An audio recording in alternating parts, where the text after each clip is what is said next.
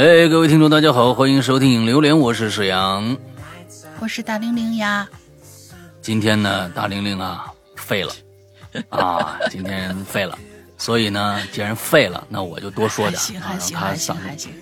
这个听最近呢，急火攻心啊，大玲玲急火攻心，完了之后呢，嗓子废了。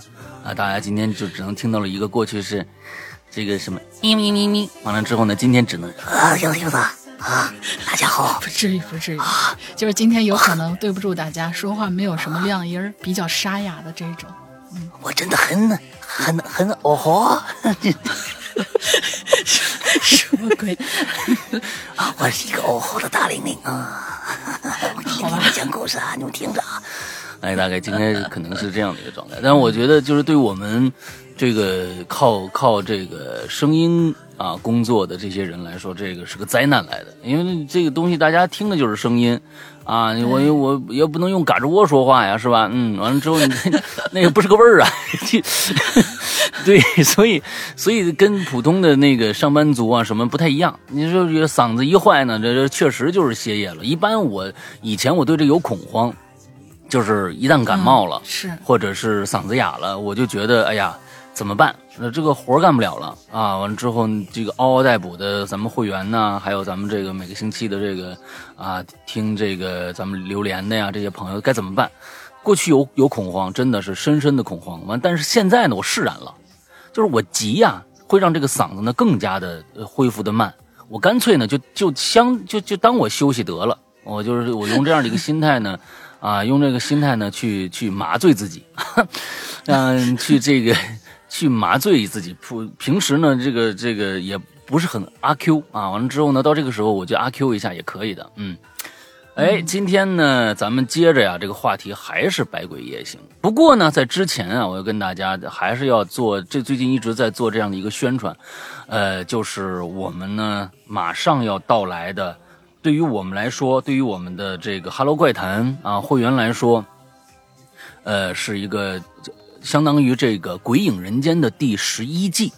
啊，对于外边呢，我们这次呢不不是单单我们的这个自己内部的啊，我们自己会员的一个这样的一个专享了，而这次呢，可能全平台，但是我觉得全平台说的有点大啊，应该是几个比较重要的重要的有声平台啊，呃，现在我也不便透露是哪几个平台，因为还没上线嘛，所以呢，呃，就我这只能是先说几个重要的有声平台啊同步上线的这样的一个非常非常。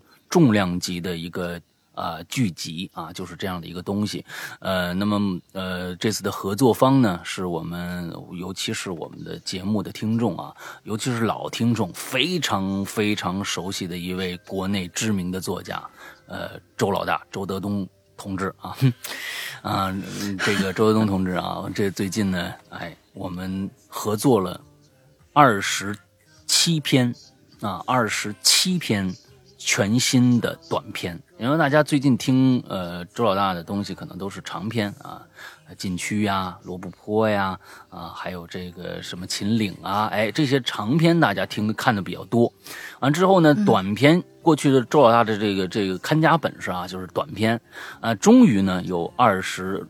七篇全新的短片，然后大家说，哎，我记得一八年还是一九年，在知乎上有一个二十四个短片，没错，没错，嗯，二十四个短片，这里边有二十四篇短片，确实是知乎上面的那个短片，但是为了这个，我们这次的全新企划有二十，他。单独又写了三个全新的，没有在任何地方放出的文字稿的这样的，只能先在我们的有声节目里听到的三个全新的故事。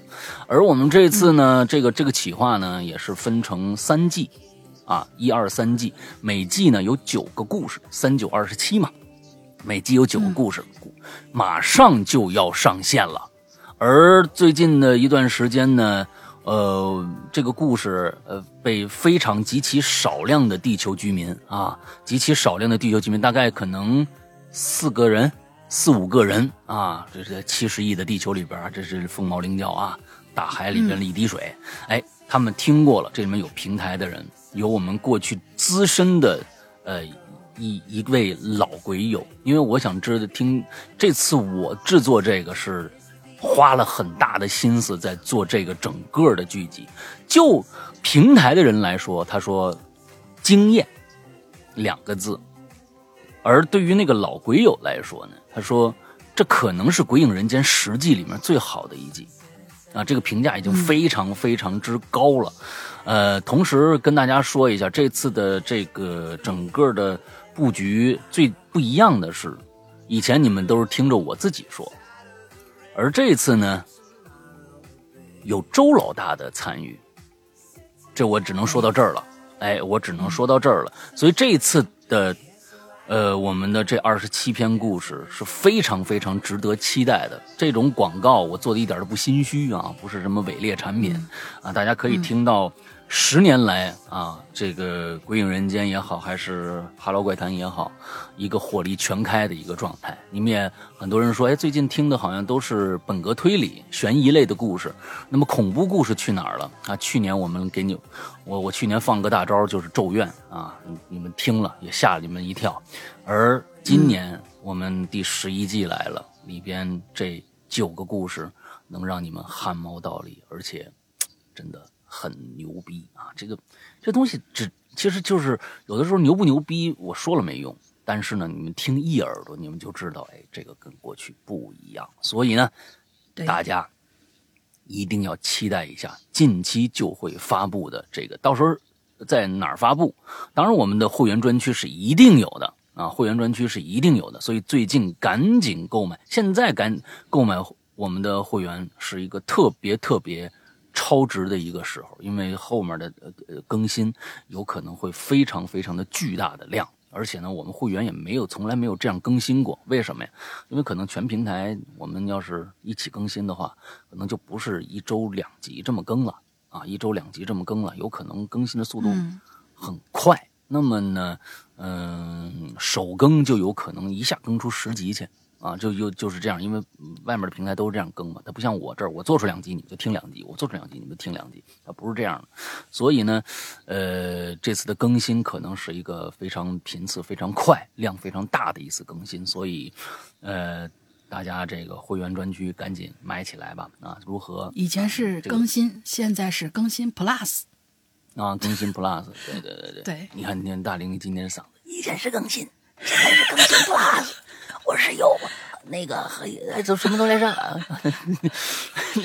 嗯，那个今天咱们呢，让大玲玲少说几句，我说多说几句。前一段时间我嗓子也哑了，那那时候大玲玲帮着不多多讲讲，我今天呢帮她多讲讲。你看这个师徒情谊啊，有的时候真的是很难说啊，很难说啊。当然这个东西，哎，嗯，来吧，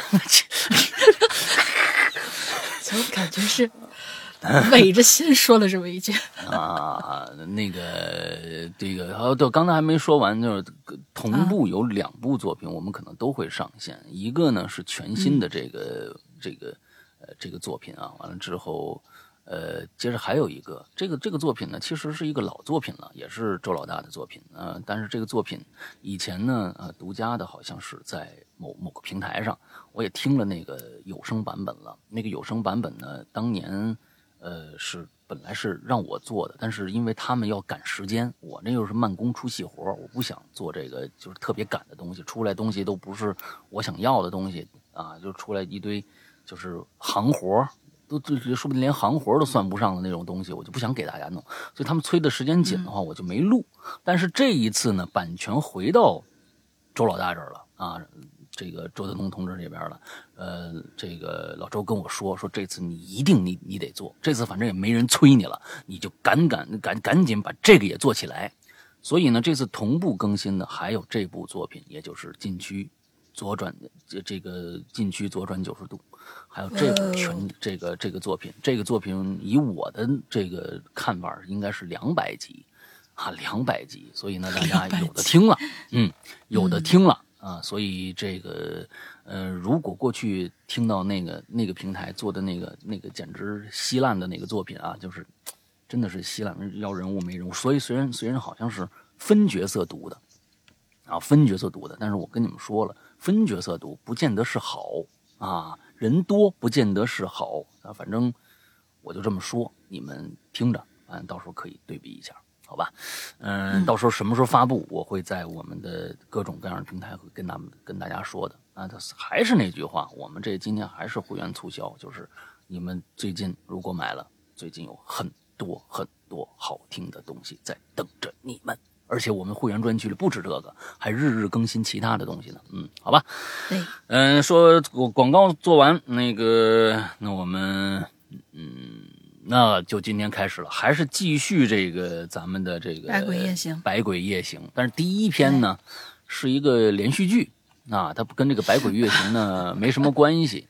今天啊，大玲玲就说点边角料得了，好吧？啊别啊，大玲大玲今天就说点边角料，现在没什么啊边角料，边角料有啊边角料，说实卡卡西啊那个。太太短了。嗯那好吧，那你要你要这么那个什么，咱们今天听一听那个，入后的这个大玲玲用她的那种性感的嗓音是怎么跟大家讲故事的啊？啊，不至于，来来，不至于，不至于，不至于。啊，这是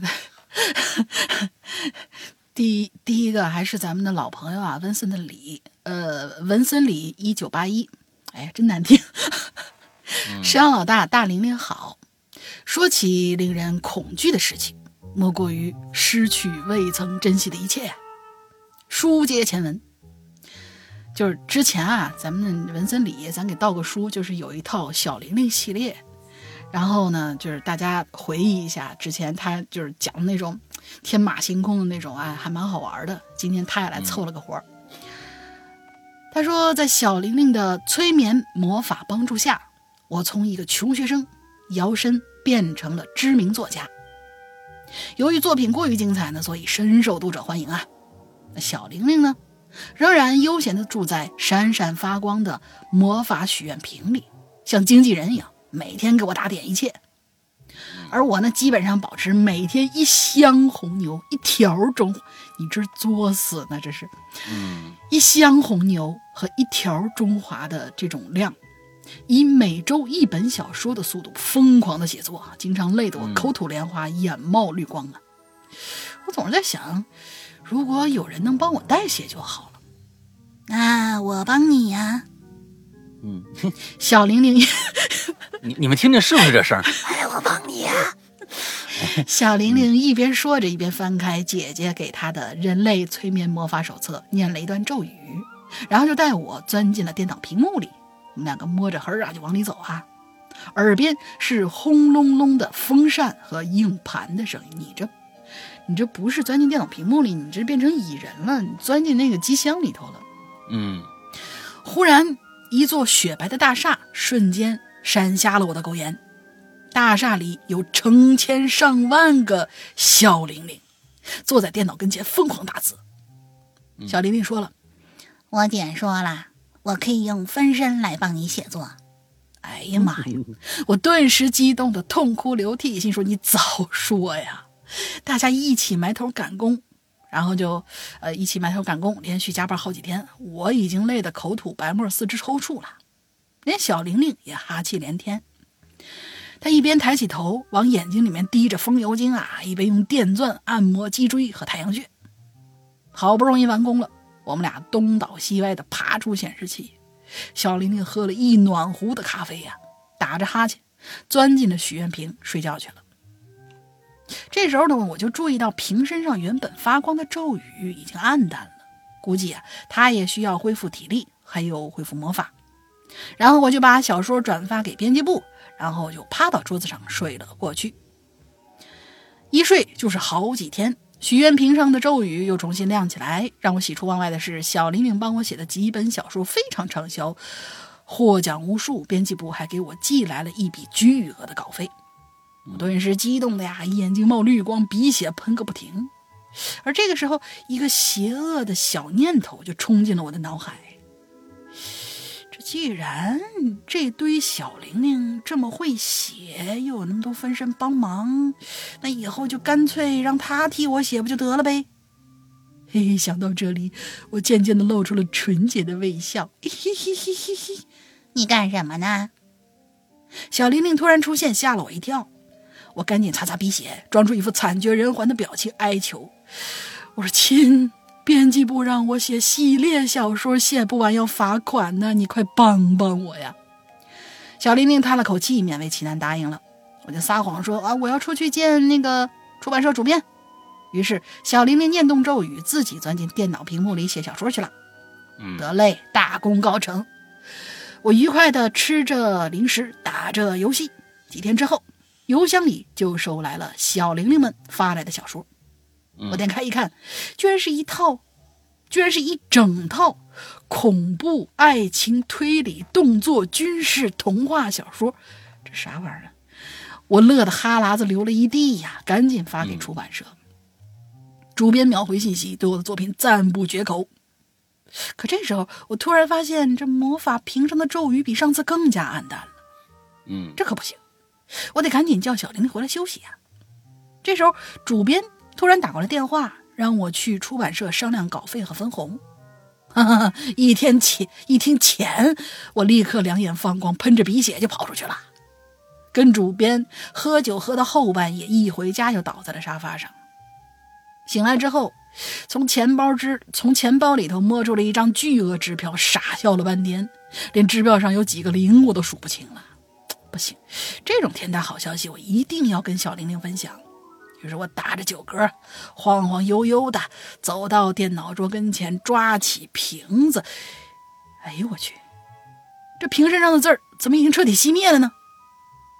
我顿时浑身一个机灵，一下子懵了。过了好半天，我才反应过来，赶紧打开电脑，翻开《人类催眠魔法手册》，念了咒语，连滚带爬的钻进了显示器去找小玲玲。伴随着风扇和硬盘发出的巨大噪音，我冲进了那座白色的大厦。呃，白色的大厦，成千上万、成千上万的小玲玲分身仍旧坐在电脑跟前，齐刷刷的扭过头来看着我，七嘴八舌的说：“这次写什么小说呀？小玲玲让我们在这等你，她很累，她需要休息。我还没开口，我还没来得及开口，突然感觉整个大厦剧烈的晃动了起来，脚下的地板不断开裂塌陷，屋顶开始一块一块的掉落。我拼了命的往外跑啊，钻出了显示器，重重的就摔在了地上。爬起来一看，屏幕上居然写着“硬盘发生故障，系统无法正常运行”。嗯我使劲按电脑开关，可就是无法启动，让我彻底傻了，只觉得一阵天旋地转。嗯我看着手中不再发光的瓶子，再看看那张巨额的支票，忍不住呜呜大哭了起来，流着眼泪把支票塞进信封，上面写上了“小玲玲收”。哎，不是，你你干脆写个大玲玲收呗，然后真给我寄过来。然后我又抓起了一卷手纸，决心写最后一部小说来纪念他。刚写好了题目，哎呀，我再也忍不住了，准备再次嚎啕大哭，结果门砰的一下被打开了，一下子把我眼泪给我噎回去了。我眼珠瞪老大，门口居然小玲玲，我差点哭出来。他一脸疑惑地说：“我说你举着花露水在那哭什么呢？你喝多了吧你？”我低头一看手里的瓶子，我靠，背面居然写的是六神。哎，这是我的信吗？哎，算了，明天再看。小玲玲拿起桌上那个装着支票的信封，就塞进了书包里。我顿时觉得两眼发黑。而这个时候，她拿起我刚刚写的手纸，念道小说题目：那些年藏在我硬盘里的女孩。：“哎，怎么感觉不太对的样子？”今以此书纪念小玲玲。这家伙把他气的，抓起人类催眠手册，砰的一声又砸到了我脸上。洁白的墙上留下了两行彩虹般美丽的鼻血，全剧终。但是 P.S. 啊，不一定，下期有可能还有。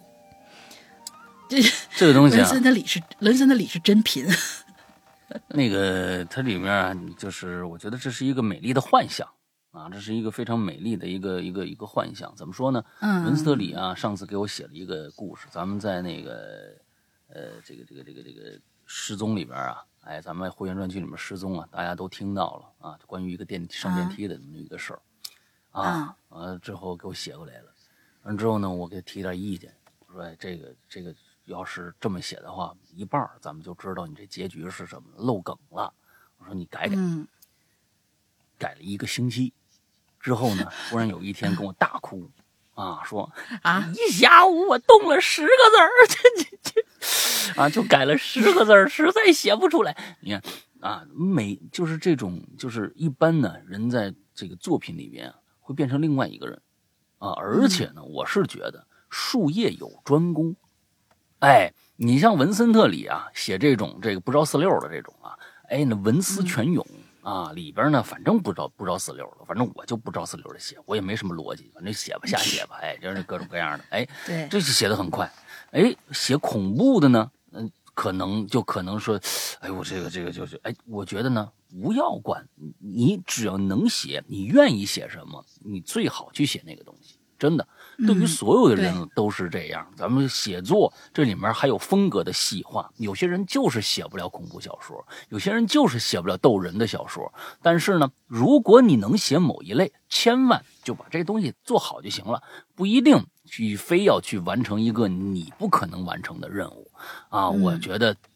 嗯，这个咱们这个社会，不管这个全球啊，各种各样的文明国家啊，都给给给他们的这个啊居民打鸡血这件事情啊，真的是从古到今就开始打了啊！你你人定胜天啊，你你要是做不到，你放心，只要你努力，你一定能做到。铁杵磨成针啊，那各种各样的国外鸡血什么这个那个的，但是真的说实在的，有的时候确实是这样。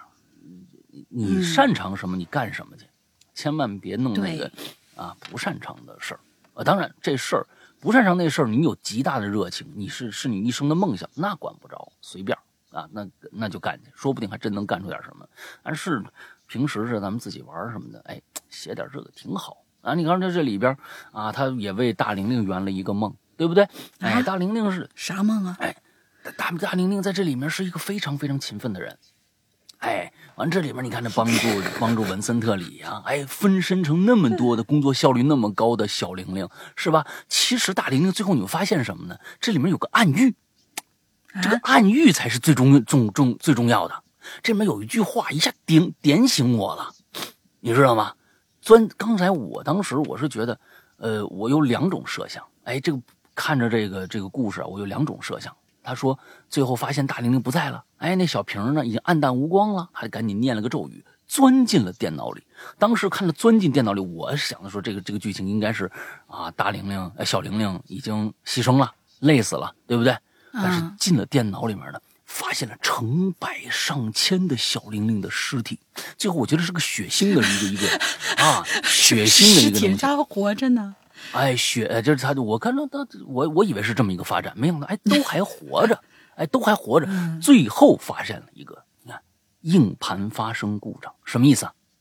什么意思啊？那么多的小玲玲，在这个硬盘里面不停的写入，它呢就是一种病毒，因为病毒有一种就是不停的写入，让你的让你的硬盘发生故障，就完蛋了，啊，就一直让你工，对，大玲玲就是一种病毒。哎，我是觉得这个这个描述啊，很很合我意，很合我意啊！大今天 今天今天的嗓子这么这么，我就我就我就不黑他了，嗯，哎呀，反正也黑完了。好，哎，每每一期呢，我们的日常就是必黑大玲玲啊。这个今天从从开始就开始黑。今天的大大大玲玲嗓音确实也比较特殊啊，大家也担待一点。但是那种特殊的嗓音，就跟加了效果器以后呢，哎，还是有很很多的特色的，嗯嗯。来吧，下两个啊，下两个。卡卡西没有西，呃，诗玲好，诗玲姐好。你这个东西前面你都不加个哥，你这真是啊。这是我第一次留言。本人听节目有七年了，开学上初三。你从四年级就开始听了是吧？三年级就开始听了。哎呦，这个孩子真的是有志气。你看，您这东西啊，这以后必成大事啊。开学上初三，因为我没有，嗯。啊，因为这个我没有遇到灵异事件啊，这么小遇到什么灵异事件啊？今天呢冒个泡，没啥故事。最后祝节目越来越好，两位主播天天开心，一定要坚持我上大学，一定要坚持我上大学。你这个里边啊，坚持到病句，一定要坚持到我上大学。等我考北京，一定来看你们，到时候一定会买会员。啊，在祝鬼鬼友们，初三了，咱们能查查错别字和病句吗，亲？啊，这你东西，你要这样的话，你考不上大学。我告诉你啊，你好好的，你你赶赶紧的啊，做事儿你得哎是，现在这你好，在祝鬼友有是有朋友的有，不是有没有的有啊，天天开心溜了溜了，嗯，我这这个里边啊很不吉利，哎这里边啊，咱们咱们咱们一定要要分析啊，哎，分析。咱们咱们现在的所有的这个这个里边都爱过度解读，对吧？啊，各种各样的，不管是电影啊、电视剧呀、哎，完了之后呢，甚至别人说的一句话呀，哎，都爱过度解读。哎，咱们呢就来过度解读一下。你看看这个里边，尤其是最后这一段话，非常不吉利。一定要坚持，我就把这个道给你加上啊！一定要坚持到我上大学，等我考到北京，一定来看你们啊！到时候后面买买会员那个不重要，这个东西啊，首先咱们说两件事情啊，啊三件事情。第一件事情，啊一定要坚持到我上大学。什么坚持到我上大学？是这个节目吗？啊，是这个节目吗？啊，我们这个节目还有，你是上大学是初三啊，是不是？还有四年的时间，嗯，四年都没有了吗？对不对？一直要坚持到我上大学。OK，那好，我如果不做这个节目，你到北京来，你还不能看我吗？是不是？你你已经享受了那么多年了，嗯你你买点买点什么点心果子啊，什么这个之类的 点心匣子，你给我给我呃煎饼果子啊，啊就来看看我不行吗？也可以的。嗯哎，完了之后呢，咱们再说第二点，那第三点这这第第三点是已经第三点了，一定要坚持到我上大学。谁呀、我们俩人吗？我们还活不过四年了吗？哎呀，这个事情我跟你说啊，我们还活不过四年了吗？这个卡卡西没有戏啊！我天，我这我真说啊，这这个东西不能细想。有的时候确实，前天那个抖音上有一个那个什么，有一个小小小女孩啊，这个他爷爷过生日啊，祝爷爷生日快乐啊！你小小孩儿发表一下意见吧，祝爷爷永远不死。那你你这个东西，这就是各种各样的言言论吧啊！但是那小孩儿我估计也就是七八岁，咱这已经上初三了，是不是？哎，这个前后逻辑一定要严密，是吧？要不然这个，哎呀，嗯，行吧，我就说这么多过度解读，你想想看是不是这么个道理啊？行了，哎呀，太太太，这个文字啊就是这样啊，有意思。哎，接下来啊，文艺怪咖，最近这个文艺怪咖呀，非常非常的活跃，而且呢，大家请注意，这周三，这周三啊，大家看看日子啊，是这周三，我们的晚上九点钟，文艺怪咖将造访我们的那个直播啊，这个洋言怪谈。啊，洋言怪谈里边来讲述他的奇了怪了的事情啊，又有一期新的奇了怪了在我们的直播平台上呃首发啊，大家注意啊，想来就赶紧来啊。这个他说什么呢？石阳哥、龙英姐，你们好，我又来了。今天呢，再分享两个故事。第一件呢是前不久七月二十号发生在郑州的罕见特大暴雨，造成严重的积水。啊，积水冲垮防火墙、防水墙，造成郑州地铁五号线一这个五号线一列车被迫停停运，很多的乘客呢被困在这个地铁车厢里面。当看到被困人员发的这个视频，能真切地感受到当时被困的地铁里边人的无助、恐惧和无能为力。视频中的被困人员说：“说自己的手机马上就没电了，被困在车厢里一个小时了，水现在已经到胸口了，车厢里的氧气越来越少了。刚给妈妈打过电话，妈妈问我什么时候回来，我哽咽地说不知道，就挂了电话。在手机里已经写好了遗言，这可能是自己发布的最后一条视频了。自己现在也不知道救援队多久能赶到，现在能做的只有平复心平复心情，安静的等待这个救援。说着就关上手机。好在救援人员呢及时的赶到啊，经过各方的努力，共解救出五百余名被困人员，十一人受伤，但遗憾有十一名呃十四名被困人员，呃不幸的丧生。七月二十六号是遇难者的头七，按照我们中国人的传统习俗，是他们回家的日子。那天晚上有很多的民众在地铁站口呢，呃献花进行哀悼。啊、有很多的呃网友表示，如果郑州地铁五号线恢复运行了，第一趟车先不要售票，先带遇难者回家，每一站都停停，让逝逝者呢找到回家的路，跟家人呢好好的告个别。说真的，当时看到这些消息啊，心里特别的压抑。在嗯灾难面前，人类是多么的渺小，谁又知道天明天和意外哪个先到呢？最后啊，希望一切平安，逝者安息。嗯嗯说到这个，其实啊，大家很多人啊，从网上那就那那天，呃，因为现在其实有的时候不是说某些事情能够掩盖住了啊，或者是能够啊通过一些方式就你不让你知道就不让你知道了，这是一个网络时代，真的你不知道的这个可能性非常小，尤尤其是这种真的天灾人祸。哗啦就下来对一个，好像多少个西湖的，一百多个还是一千多个西湖的水，你想想，就是这么一个地质灾害，那不是说郑州了啊？我觉得，呃，中国全国的城市里面也都罕见这样的降雨啊，这里面不暴露出了很多很多的问题，呃，领导的问题啊，整个管理上面的问题，各种各样的漏洞吧，呃，还有一些呃城市基础建设的问题啊，这种问题我觉得暴露出来了啊，那么多的人为了这件事情。这样的一个突发，当然我们怨不得，因为老天，我们怨领导这件事情呢，我觉得这里边啊，老领导有点冤，领导有点冤。但是呢，有一些事情，我是觉得，如果发生了这件事情，下次再发生，那真的就是怨不得别人了。尤其是，其实我是觉得，嗯，在这个这个事件里面，尤其是地铁，咱们就先不说别的，尤其是地铁，嗯、当时我看到的郑州的。啊，是市长啊，还是谁发出来？那时候，这是我好好像是这个地铁站，我们也一直在努力呀，我们也一直在怎么着怎么着的，嗯，也是叫苦连天啊。但是其实有的时候细想一想，嗯，哪个重要，哪个就是我觉得可能还是领导素质有问题啊，或者整个这一条嗯向上传递的这样的一个过程实在太繁琐了。啊，各种级别的人要签字、同意、画押，啊，反正命放到最后，领导同不同意放在第一位，这种状态，我是觉得可能是需要接下来不管发生什么事儿，有一个特殊的这样的一个情况的面前的时候，是否可以抛弃一切的这种啊，就是官僚，而直接去救老百姓的命才是第一位的。我觉得这个。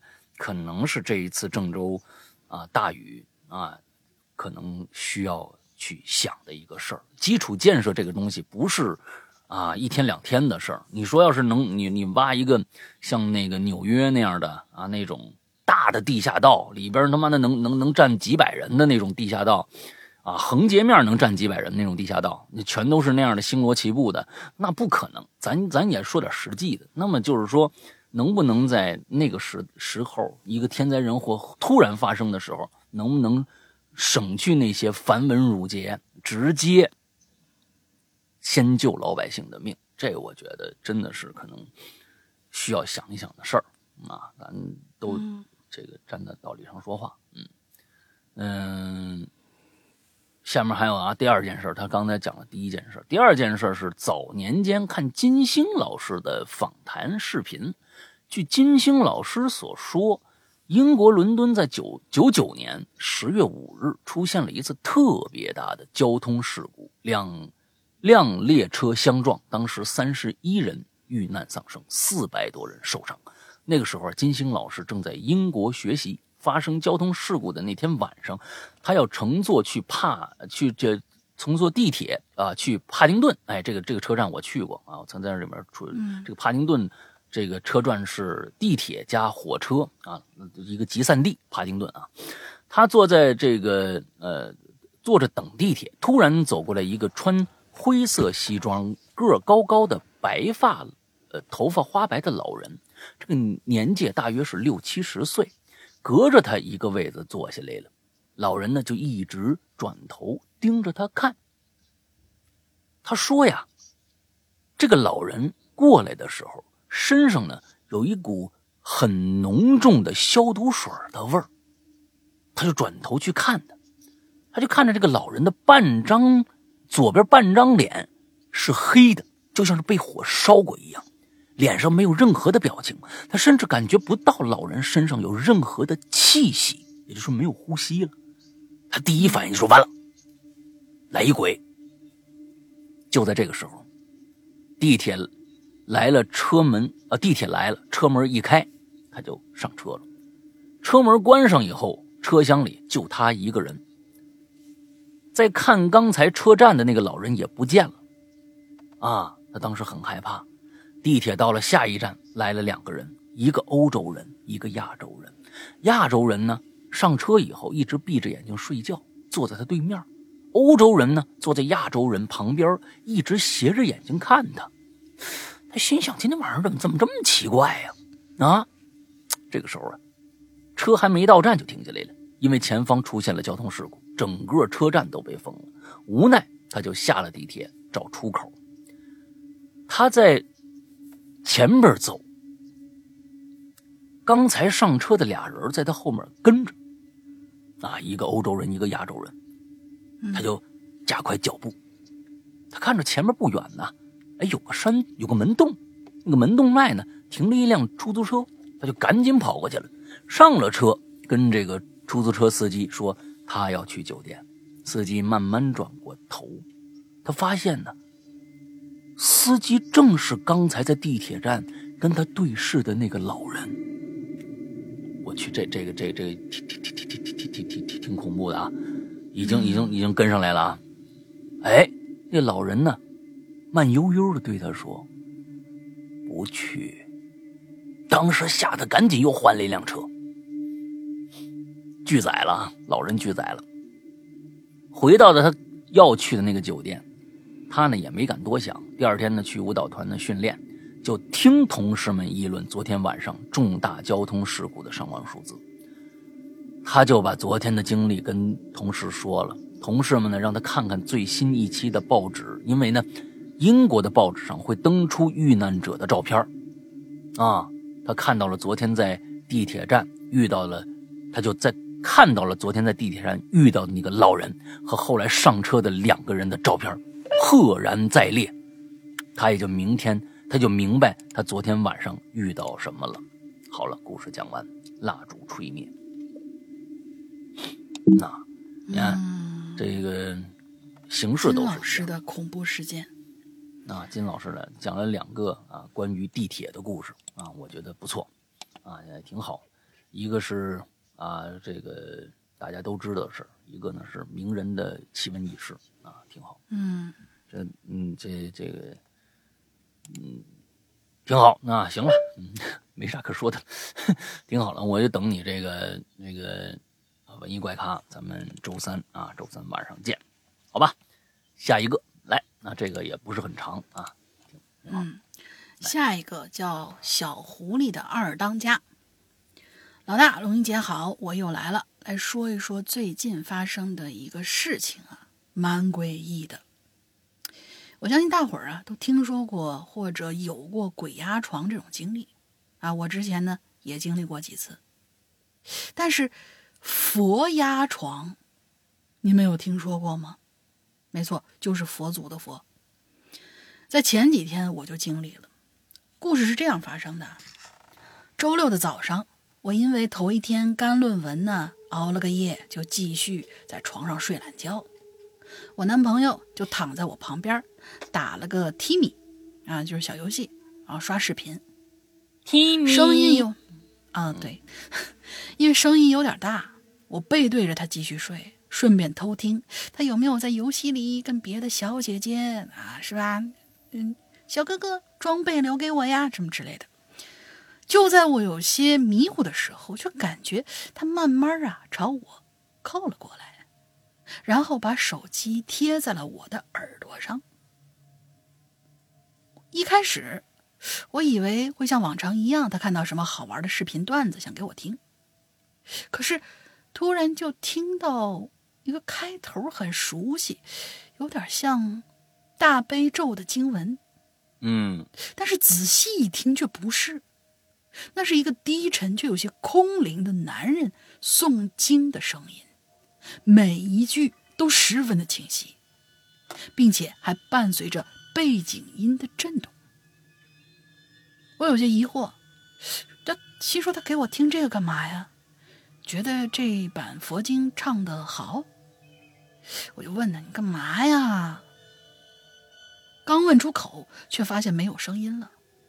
我心里头一惊，心说这怎么回事啊？赶紧睁开眼，想把身子转过去面向他。眼皮很沉，勉强睁开了，但是身子却像被捆住一样，完全动不了。那念佛声又响起来了，而且声音越来越大，压迫感越来越强，让人感到很烦躁、很无助。嗯，又感觉只要闭上眼睛，就再也醒不过来了。我心说不行，我一定得让自个儿动起来，就一边喊着拿走拿走，一边努力扭着身子。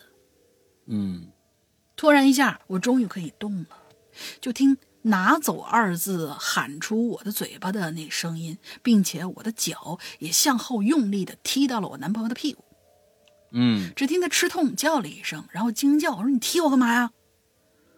我这才回过神儿，这才发现他正在背对着我玩手机。所以刚才的佛经到底是谁放的呢？嗯，好了，故事结束，但这只是第一个故事而已。隔了一天，半夜又发生了一件事儿，那以后有机会再说吧。如果呃两个小时时差可以的话，十分希望参加咱们的奇了怪了栏目。祝哦，二位主播身体健康，节目越办越好，爱你们，比心。两个小时的时差，俩小时哦，新疆啊，是不是？新疆跟咱们北京确实是两个小时时差，嗯，因为这点距离的因为这点距离它有可能是国外嘛，我觉得不太可不是不是，那你你你这一个往西一个往东啊，但是往东都是海啊，啊没没东西了，那边确实没东西了。对呀、所以就只有可能啊是新疆那边就是有时差。嗯，有可能，有可能，对对对对对对嗯，对，不知道啊，两个小时时差。那你看看是嗯往回还是往，就是往回走还是往前走？那我们要是九点钟开始的话，你要是往前走的话，你都十一点了，我觉得那可能不行。那但是呢，往回走，你那儿七点钟，说不定可以。那这样吧，嗯，呃，这个这个朋友啊啊，小狐狸的二当家啊，完了之后呢，嗯我们有一个信箱啊，信箱。呃，叫做“鬼影人间全拼”啊，这个就“鬼影人间全拼”艾特新浪点 com，s i n a c 呢点 com，这是我们的一个官方的邮箱。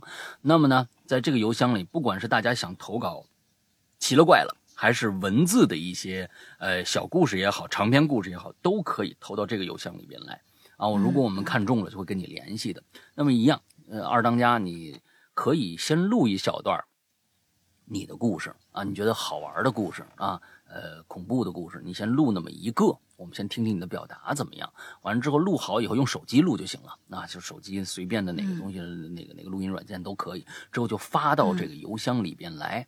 之后你在邮箱的邮件里边呢，同时也说一下你是往回走还是往前走的这个这个时差对，啊。你对要是日本呢，就差一个小时啊，日本是差一个小时。哦，对哎，日本是差一个小时，所以呢，就是这个你再往那边走，好像就是就没了，好像那边再往那边都大海了嘛，那就就应该没有时差的西，就那应该是往西走，那可能是新疆那边啊嗯啊，吐蕃啊那边的，还是怎么着的？哎，不管怎么着，嗯你说说，我们北京时间晚上九点，你是否那边时间可以这个跟我们这边能够呃达成一致，能够做这个节目？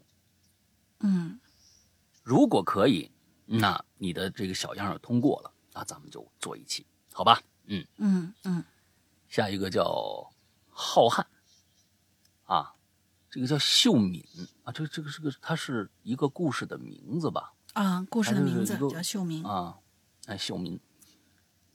深夜起风了，啊，窗外的树叶间稀稀拉拉的拍打在玻璃上，一两片呢被风刮来的枯叶呀，紧紧的贴在窗沿边儿。帘子也开始扬起来，险些碰倒了一个花瓶。护士 A 赶紧走上去，把窗户关上，伸手想要将帘子拉起来。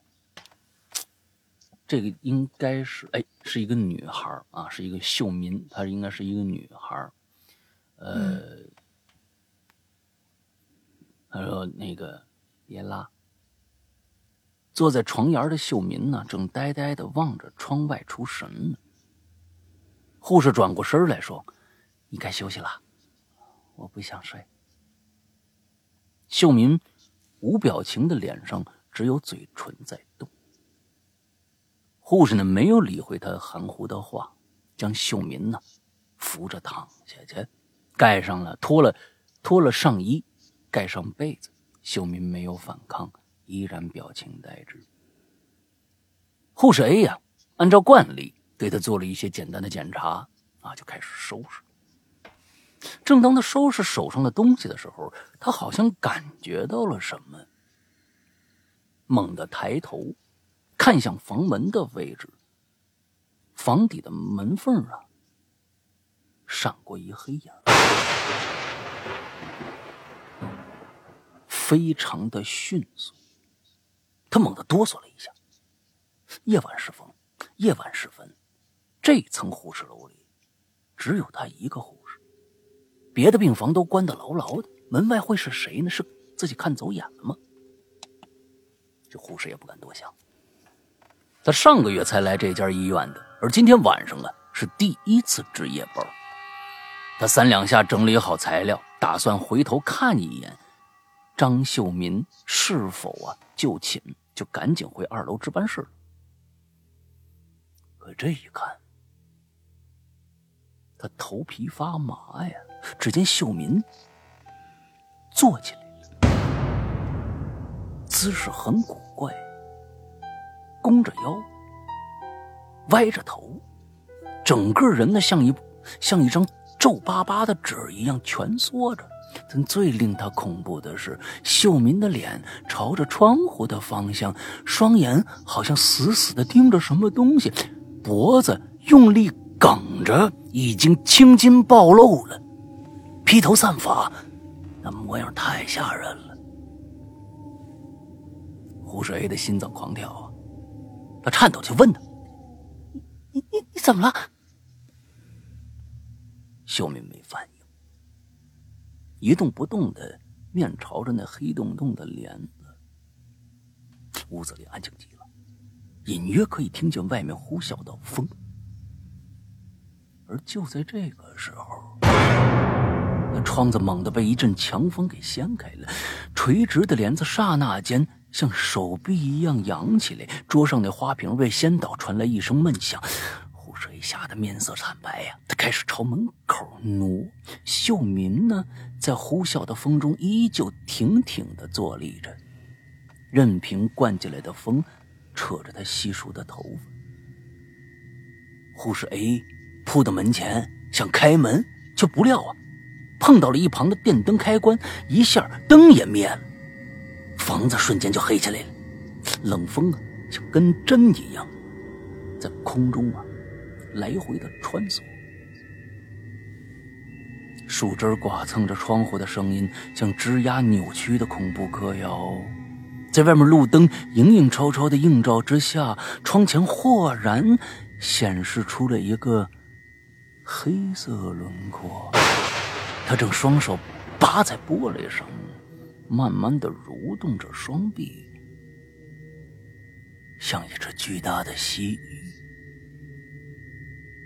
护士 A 浑身都快软了，使劲拧了两下，这门把手才打开，尖叫着就逃出去了。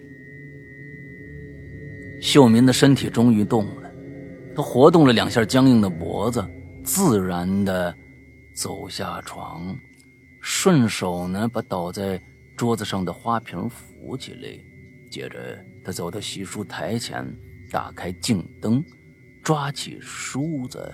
一边歪着脑袋，一边细梳着干枯的长发。昏暗的光线下，镜子映出了他苍白褶皱的脸，而他的眼睛则死死地凝视着镜子反射中窗户的位置。半晌，他的耳边传来粗轰轰的喘气声。秀敏居然笑了，像风铃一样。故事结束，拜浩瀚。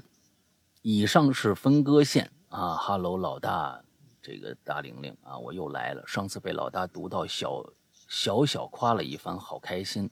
以后啊，我会用心继续写小说的啊。祝这个哈这个哈喽怪谈蒸蒸日上。哎，这篇故事呢，我觉得文字非常的好啊，文字是我觉得是已经是呃，起码是可以写点东西的。啊，这个这个文字是非常好，嗯，对，我是觉得这个整个的这个描述的这个情景啊过来了，但是如果故事还能有一个完整的故事线的话，我觉得这样就好更好了。可能其实加一两句话，可能这个故事就完整了。因为现在感觉上一开始的主线是这个护士 A，啊，呃，咱们分析分析看，一开始呢，这个主角好像是。这个护士 A，因为护士 A 一直在看东西，最后呢，护士 A 逃出去以后呢，又变成了这个秀民。这个秀民这个姑娘啊，在之前呢，没有什么呃太多的介绍，也不知道这个医院是个什么医院，是精神病院吗？还是觉就是一些普通的这个这个病呃医院，也不知道，也不知道他得了什么病。那么他眼神呆滞，也不知道为什么。当然这些可以不写，但是最后呢？窗外又出现了一个人，门口也出现了一个人。那么，OK，这个人一定是冲着秀民来的，而秀民好像对这个东西又没有敌意。那么，这个人到底是什么？可能，但凡给这个人做一个解释的话，有可能这个故事就这个呃完整了。要不然，这个故事感觉上好像是一个恐怖散文一般。就是说，散文一般它是。不会有什么太多的主旨的啊，就是说一个故事性，故事性没有了。那么，如果但凡在中间，在护士用护士 A 的视角，用护士 A 的视角去阐释整个故事中间，他有一段自己的思思，就是回忆。比如说，这个秀民是为什么进医院的？基本上，这个人物和他的故事，整个故事线就补全了。就是说，他有可能男朋友死了。咱们再举个最最最俗的一个例子，啊，男朋友死了，啊，一场一场车祸，而车祸之后呢，脑部受了重伤，啊，他呢也神志不清了，现在呢，哎，就是糊里糊涂的，哎，这样一下也能知道，哎，外边那个那个那个人可能是她男朋友，但是到最后，啊，呃，护士又说，听说那男朋友个子高高的，啊，个子高高的。呃，这个长得特别特别的帅，哎，真可惜了，哎，加这么几句，可能这个东西就好了。之后护士不是跑出去了吗？但是他还是不放心，回来了，从病房拖推开一条缝往里看，看到一个黑影，那个黑影矮矮的，那个黑影矮矮的，甚至可能非常非常矮。飘在半空，秀民在笑。护士突然想到：“哎呦，我忘了一点。他们出车祸的时候，秀明怀孕了。有可能这个故事就完整了。那个不是她男朋友，那个黑影不是她男朋友，而是她肚子里的孩子回来看她来，有一点忧伤还。所以我是觉得，这个故事如果是……按照这样的话，那就是一篇非常非常合格的一篇恐怖小说了，一个一个短篇的恐怖小说了。你讲的故事非常的明确，比这个一直在描述嗯各种各样的情节啊，就是这种环境描写烘托气氛，因为气氛不是故事，所以呢加两句话，最多三四百字，这故事就成立了。哎，所以我觉得给你个意见和建议，哎，你可能。以后写故事的时候加那么一两句，这故事可能就完整了，好吧？嗯嗯，下一个，我操，下一个太长了，我来吧，要不然，我操，下一个，不不，下下个更长，这个不是这个是他他写了，就是两次，两次，第一次呢写的是他应该是经历的一个一个恐怖的一个事件，然后啊第二部分呢，就是他写的恐怖小故事，所以我哦计划的是咱们俩分别读这个人的两部分，，好，好然后我读经历部分。好嘞，嗯，来吧，嗯，然后他说：“石阳哥、龙姐，你们好。”你没念人家名字呢多年啊，雨白，这位同学叫雨白。石阳哥、龙丽姐，你们好，我是听了多年鬼影，但是一直在潜水的雨白，现在终于出来冒泡了。我从初二接触《鬼影人间》到现在的《哈喽怪谈》，而我现在已经大四啦。呵，鬼影几乎陪伴我走过了所有的校园时光。而最有意思的是，上上期的嘉宾小张，我习惯嗯叫他本叔，其实也算是我的一位老师。哦我有幸上过本书开办的人物设计课，有几个月的时间。哦哦我明白所以我知道这，嗯，所以这波也算是梦幻联动啦，真是出乎我意料啊。嗯嗯嗯嗯嗯，嗯，因为我是个早产儿的缘故啊，本应该是零零后的我呢，硬生生的挤进了九零后的小尾巴。当然，这带给我的就是一出生就收到的病危通知书，以及多灾多难的童年。因为早产嘛，那时候医疗条件其实还没有现在那么好，童年可以说是大病没有，但是小病不断。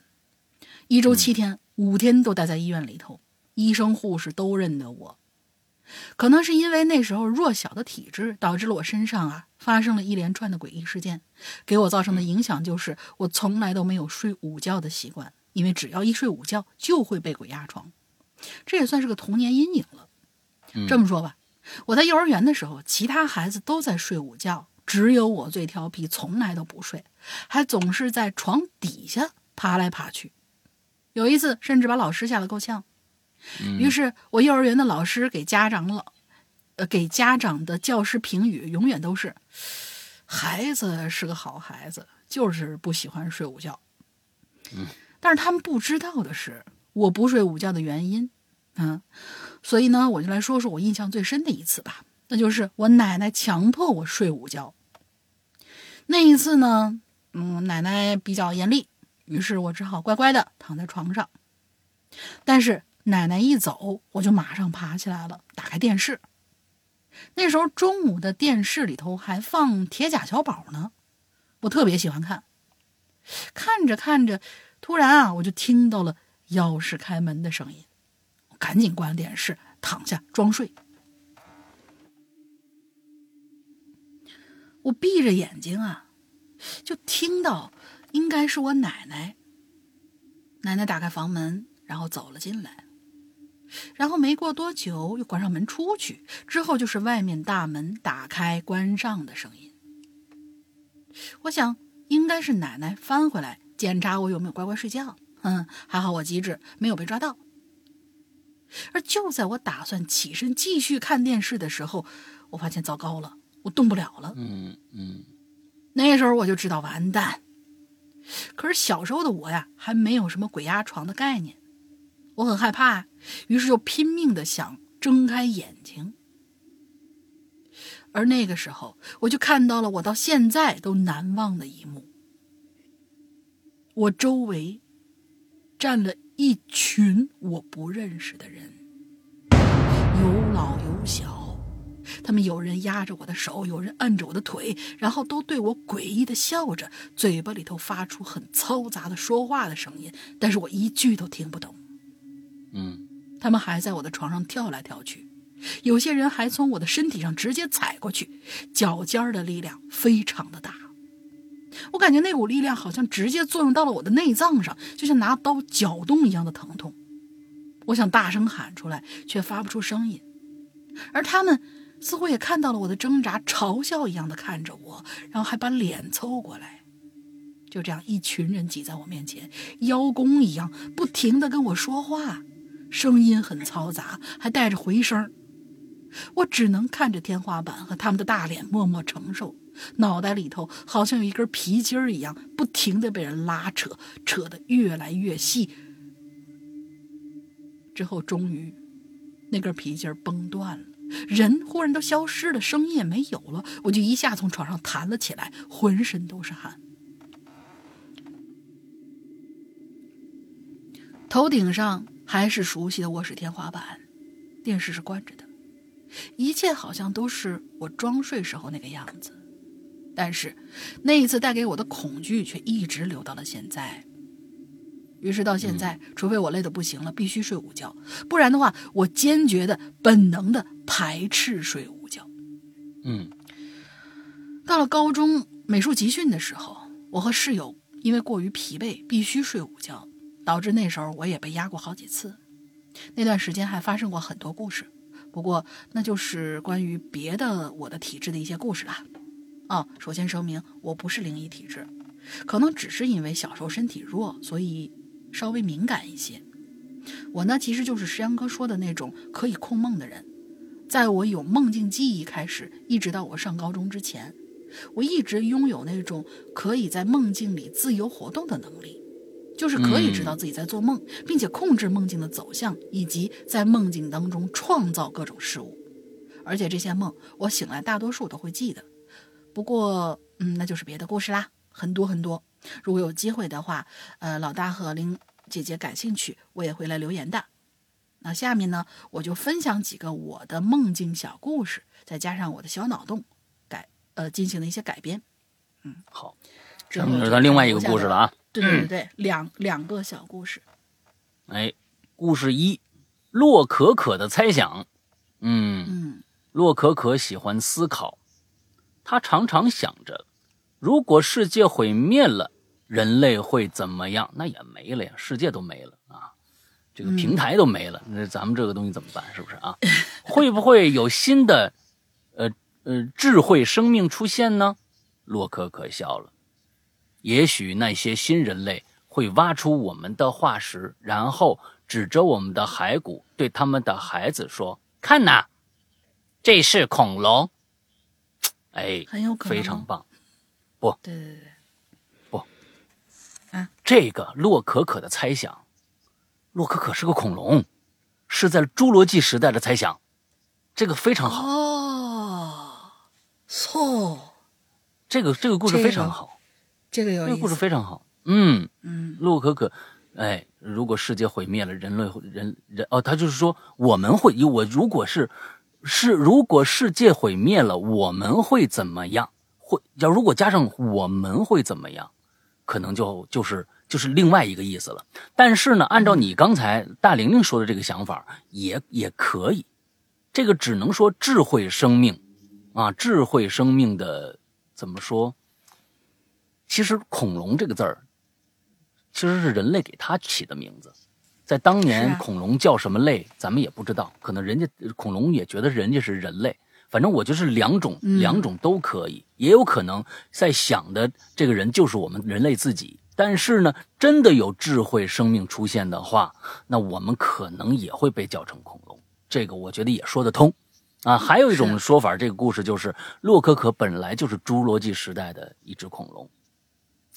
哎，我觉得这个两者都可以啊，嗯，挺好。这故事很短，但是很有很有意思。对，有一天恐龙就在想，啊，如果有一天我们不在啦，那未来的人挖出我们的时候会说什么呢？于是有了这样的一个小故事，嗯，也挺好玩的。挺好，嗯挺好。故事二：偷猎者。天已经隐隐约约要黑下来了。你够了嗯，这个这个是这种那个哎特别特别范儿的那种啊，天啊！广阔的草原上，一片隐蔽的小树林里，一辆用树枝和枯木做了伪装的吉普车停在那儿。男人叼着烟，聚精会神的拿着望远镜啊，盯着远处奔跑的动物，然后低头在纸上写着什么。接着拿起对讲机说：“，对讲机啊，对讲机那不行，他他是拿着啊。行了，今天就这样吧。”男人解下脖子上挂的证件，放在一边的车斗里，缓缓打着了火。就在男人发动了汽车正要离开的时候，耳边突然传来了急切的敲打玻璃的声音。男人明显被吓了一跳，急忙转过头，并且呢伸手向腰后边摸过去了。结果，他看到窗边啊，站着一女孩，脸上满是焦急和恐惧。男人仔细且仔且迅速的观察了她一会儿，特别是盯着女孩脖子上的证件看了一会儿，就把手收回来了，然后解开了这个车门的锁。女孩很狼狈地钻进来，然后呢，迅速地关上门，并向男人道谢。哎呀，真没想到这个时候草原上还能有人，我真是太幸运了。天马上就要黑了。那这女孩啊，向男人解释着：“哎，我不知道这个，就是因为这个雨白的梦啊，下面这两个都是他的梦。那么他是谁？他一直是一个上帝视角吗？还是说他是其中的一个人物？”这个一般在梦里边，感觉好像咱们都是其中的一个人，咱们跟这个世界上的人和物有有交流。而看了这两个故事，好像他在梦里边是一个上帝视角。哎，我们往后看啊，哎，这很有意思。对，嗯，这女孩说她自己是一个动物保护学家，同时呢也是一个摄影师。她自己到草原上来考察了，结果远远的听到了枪声，虽然恐惧。但是出于好奇，他马上赶过去，远远地观察了一下，发现呢是一群开着吉普车的人，正在围堵一只威武的雄狮。明显，雄狮中弹了，不一会儿就倒下了。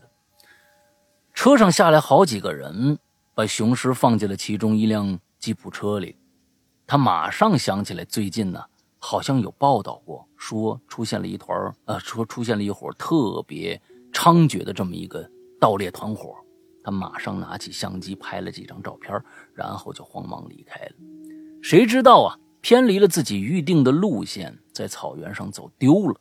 而天马上就要黑了，他越来越着急。而且呢，他一直觉得有什么东西跟着自己。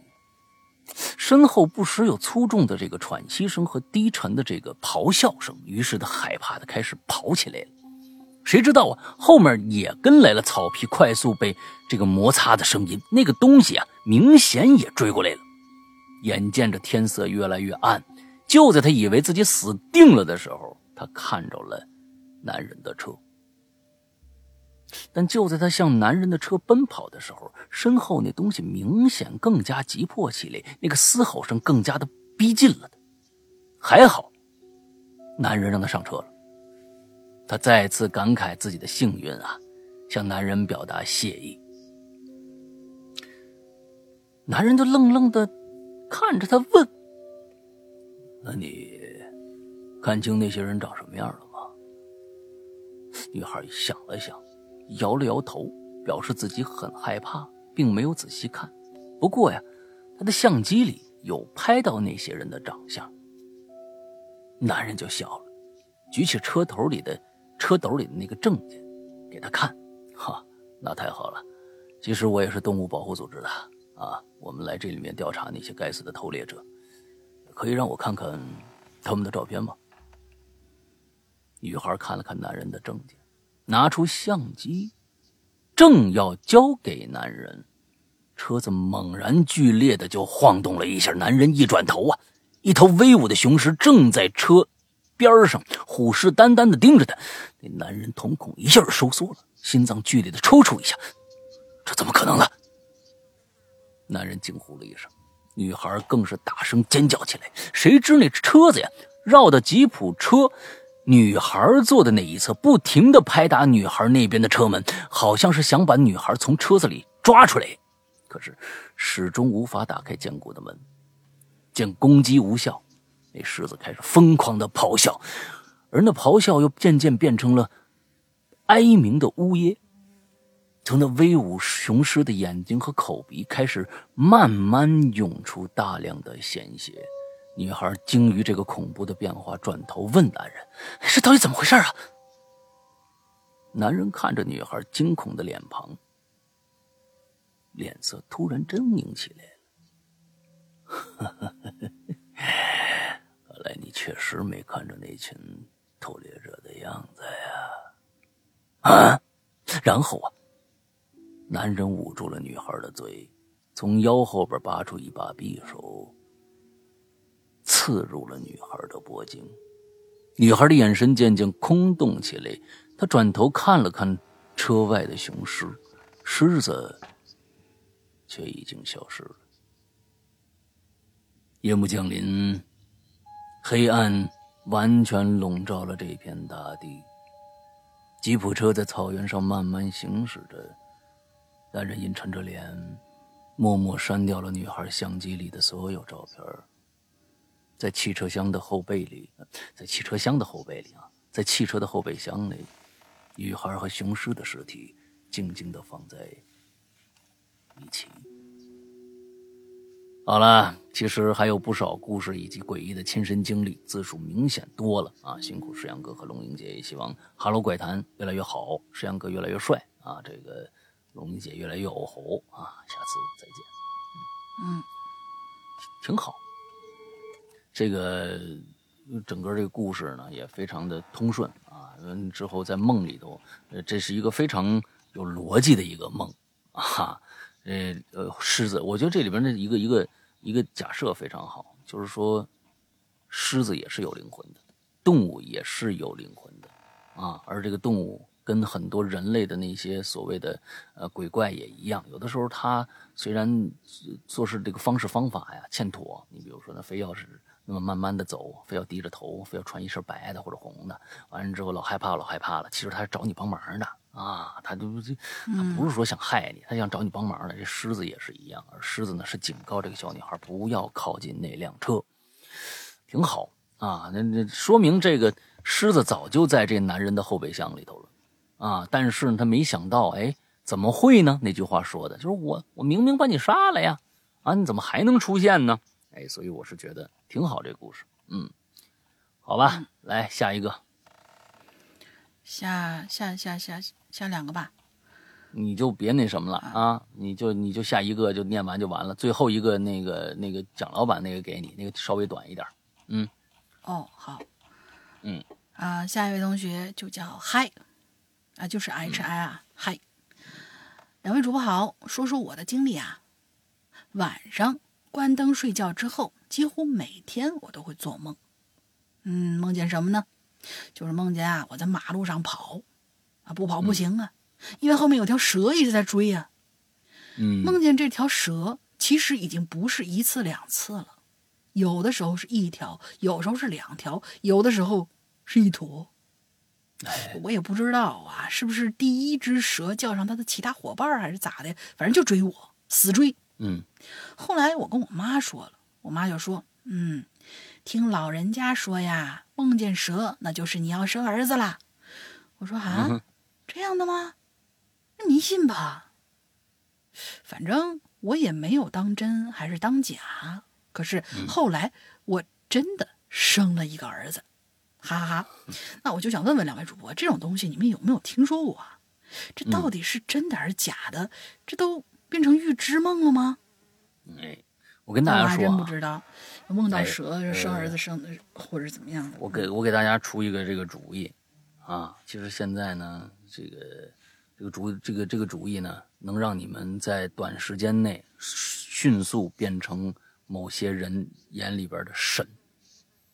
哎，这个是我跟这我不是我我原创的啊，这不是我原创的，我是跟这个老周啊那边学习到的。啊，嗯，如果你想变成某一些人的神的话啊，当然这些人你不能特指，你也也你也得凭运气啊。这是一个凭运气的事儿，咱们比如说吧，嗯，咱比如说，很多人都在赌球，对吧？很多人都在赌球啊，有什么欧洲联赛呀、世界杯呀，什么这个那的，哎，都赌球，哎，赌这些体育赛事。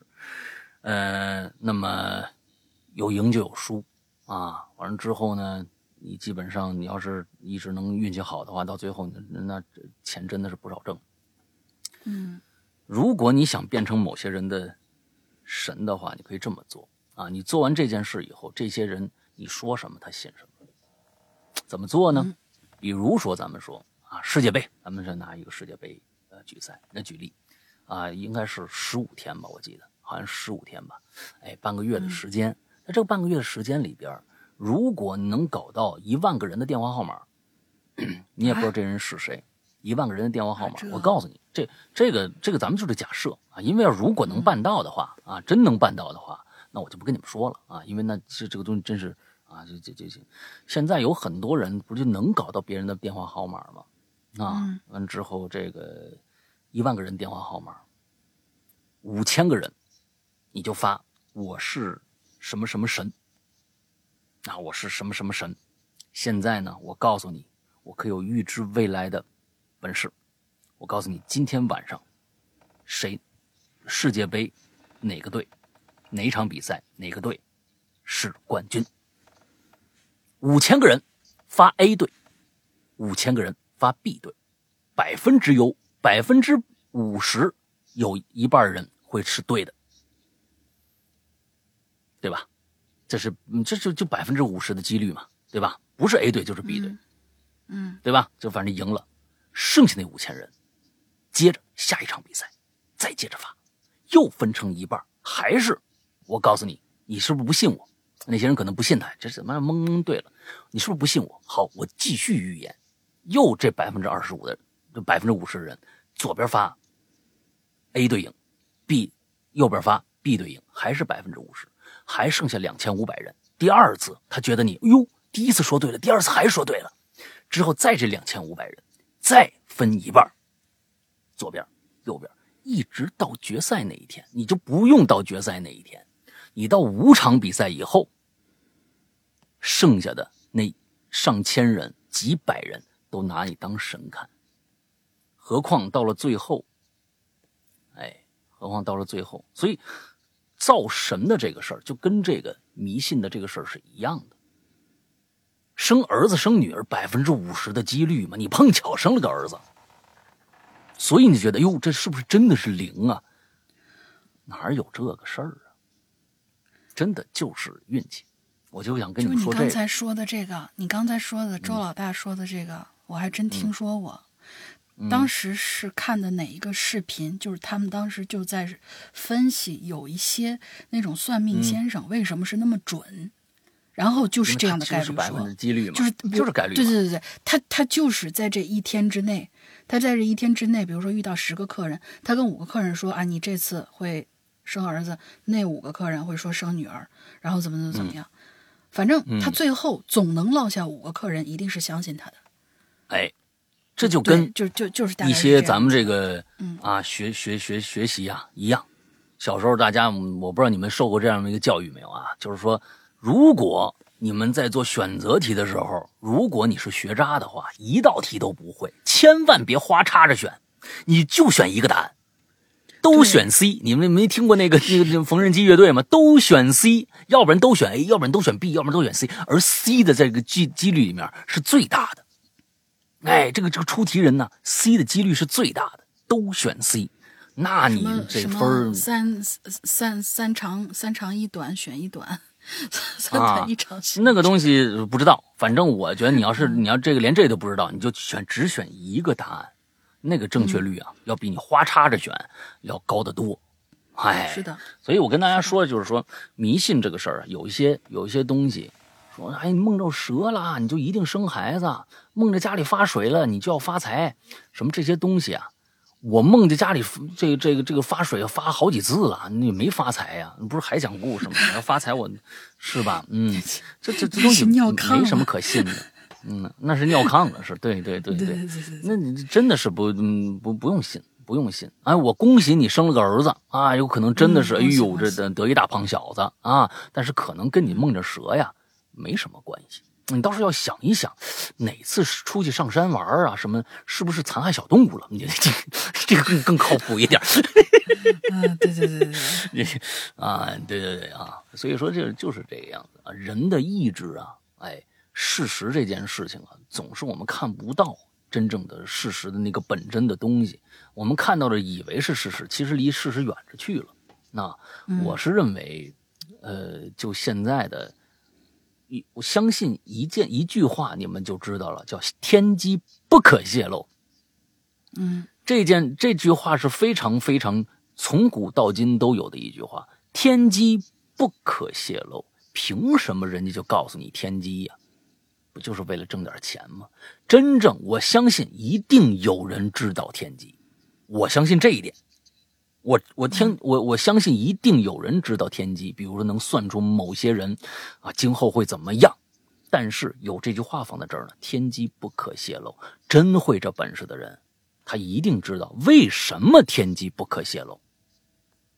所以我觉得啊，知道的人不会告诉你，不知道的人啊，就是为了蒙你钱啊。我是觉得是这样啊。我觉得很多的那些真正有本事的人，他不愿意说。我觉得应该是这样，我我也不知道啊。但是我是觉得，可能按照这个世界世界的这个循环啊，各种各样的，而且我也不愿意算命，真是我不我一点都不喜欢算命。我觉得干嘛呢？这剧透有什么意思呢？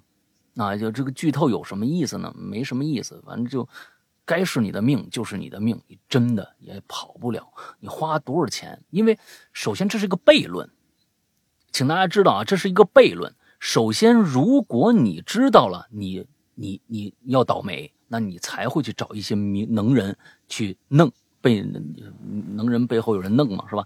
哎，完了，你找这些能人来说，你我怎么样去避灾？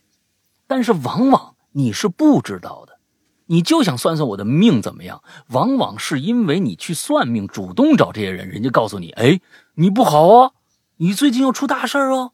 那你才说，我操，那我怎么预防啊？所有的话都不是是人家告诉你的，你完全没有任何的，就是知晓，就是说我是主动防御的，主动防御没什么问题。那主动防御这件事儿就变成了你的命了，还是你的命啊？因为你从一些你的命数上，你知道了我会发生一件什么样的一个事儿，我想避开它。你比如说干亏心事儿了，有些人啊干了亏心事儿了，比如说啊。这个，这个啊，这这最近不是扫黑风暴嘛，是吧？哎，我这杀人了，啊，我要逃灾，逃怎么逃呢？我好像逃不出去了。哎，这个时候找一个人算命，哎呀，那命命理师一看你啊，你逃不出去了，啊，这个命理师也也也死了，嗯，是，所以说这这这东西，其实你一想，它都是个悖论，整个都是一个大的一个悖论在在运行。所以说你你这个东西，嗯。真的，轻易啊，自己的命运自己掌握最好，啊，自己掌握最好。嗯，就是心里头有事儿才会去那个什么。我记得我奶奶，就是我，我小时候，因为因为我们家里有有亲戚，他是专门研究易经的。然后有的时候呢，过年回家的时候会给我们，就是比如说拿几个硬币，哎，给你算个六爻啊什么之类的。嗯。然后我奶奶。就很看不惯这，就是因为他们也因为老革命出来的嘛，都是坚定的无神论者，然后看着这觉得就笑。然后我说是奶奶，你信这个？然后我们那谁谁谁说的可准了。我奶奶就跟我们说过一句话，我一直到记到现在，就说是倒霉鬼才不离挂摊儿呢。就是他永远因为倒霉了，他说：“哎呀，这我没辙了，怎么办？”我才去算。然后人家那些人呢，就抓住你的这个心理，哟，你这印堂发黑，你这时运不济，你要怎么怎么怎么怎么着？他越算越害怕，越害怕还越去算，嗯，其实就是这样子的。哎，就是说我上次也跟大家说过，我说拿着放本《周易》就算就是算算命了，这是对《周易》最大的一个侮辱。我不懂《周易》，我从来没研究过，但是我看过各种各样的人说过的话，就是说《周易》不是用来算命。它可能是这个宇宙的终极的秘密，也有可能，但是它绝对不是用来算命的。就是如果是用来算命的话，它这这真的是就是啊，怎么说呢？不知道，反正呃，我觉得可能有很多人认为这是探知生命啊、未知生命啊来源科学的终极的一个解密啊，就是说可能是不是也能拿来算命，但是不知道。但是现在啊，是个啊。算命的就就通玄啊，周易怎么这个那个的，真是别信，真别信啊！没几个人能看懂周易的，真的，世界上有几个人能看懂周易啊？嗯，没有。嗯嗯，好吧，那我最近呢，这个讲的一个故事马上就要上线了，我跟大家说了，就是这个禁区左转九十度，这里边啊就有关于一些周易的一些说法。嘿，关于周易的一些说法，所以呢，周易是过去是乌龟壳啊，我不知道大家都知道不知道啊？哎，乌龟壳上的卦象，就是全部那些分布全都在乌龟壳上。啊，周文王看着这乌龟壳了，才有的《周易》的起源。最后各种各样吧，哎，大家反正，哎，最近这故事也要出了啊，大家可以听听看。下一个叫深海雷音，最近想起了一部曾经看过的小动画，叫做《西蒙的猫》，讲述的呢是西蒙养的一只小猫如何快乐拆家的故事啊。动画呢是这个纯线条的作画，每每集呢长时长呢差不多三五分钟。内容轻松可爱啊，但也就是因为这种轻松风格的这个可爱的风，让他呢第八十五集万圣节特别篇才显得有点吓人。嗯，动画开始啊，他这讲一动画片啊，嗯，来咱们看看啊，西蒙的猫坐在床上，床边柜子上有台灯。床头上方的墙面呢，挂着一幅画，画中啊是个小鸟。猫猫在认真的看着那幅画，啊，我的第一感觉是猫啊肯定是对画中的那个鸟有兴趣，但又想到这是万圣特别篇呢，于是我就猜测，是不是画中的小鸟趁人不注意偷偷飞出去之类的。猫猫就继继续盯着那个画。西蒙就走过来了啊，跟猫猫说：“来吃饭了，吃饭了。”猫呢回头看了一眼主人，又再次扭过头看那画最后啊，在主人的这个连哄带劝之下，才跳下床吃饭去了。西蒙也发觉了刚才猫猫在看什么东西，他就学也学着猫猫的样子，盯着墙上那画看了半天，什么都没有。啊！耸耸肩走开。画面静止了几秒，也就是一个空镜啊，大家理解成就是这个人物啊，就单线条的嘛。哎，走出去，这整个就变成一个空镜了。哎，嗯，我当时在想啊，肯定小鸟活了。可结果那画里小鸟没动，可是画框突然抬起来。乱晃了几下，床边的台灯呢向前挪了一截床榻床单啊也被像一阵风吹过一样起了一层波纹，然后突然整个画面就变成雪花点了。那别说这个突然的演出啊，啊效果啊真把我吓一跳。后来啊，我在评论区看了一位网友啊，叫 My Empire Empire of Dirt。的这个留言啊，讲述了他的一次有关猫的恐怖经历。看完动画，又看了那篇留言，我当时还真起鸡皮疙瘩了。以下是留言内容：他说呀，我养了两只猫，啊，臭臭和 Tini，啊，我养了它们很长时间了。在我养了 Tini 大约十六年之后，哎呦，高寿啊，肝病啊，患肝病去世了。臭臭平时并不喜欢提尼，但在提尼离开以后啊，臭臭的健康状况也变糟了。在此期间呢，我的室友啊，大概是为了弥补提尼离开的这个伤痛，就领养了另外一只新的小猫。在接下来一年里，新来的小猫啊，总是缠着臭臭和它玩，但臭臭很嫌弃它。不过呀，臭臭也因此变得有活力了。只是它也确实是太老了。十六年前我领养它的时候，它就已经是成年的猫。哎呦，我的天，它高寿了，这有怎么着也得十十十八十九岁了。嗯，它在逐渐的衰弱，变得非常的消瘦，需要挤在我身边取暖。以前呢，他从来不会这么做。一开始晚上睡觉的时候，他只是蜷缩在我的脚边后来呢，干脆就钻进被窝和我一起睡了。我在我的衣衣柜的角落里放了一个箱子，在上面啊，为他布置了一个猫窝。这里安静又舒适哦，猫窝。他说还是接着说那个猫窝，这里安静又舒适，可以让臭臭好好休息，不被外界打扰。在 Tini 离开一年半之后，臭臭也走了。新来的小猫呢，虽然不是我领养的，但现在已经成为我的小伙伴了。在我工作和睡觉的时候，它经常会趴在我身边。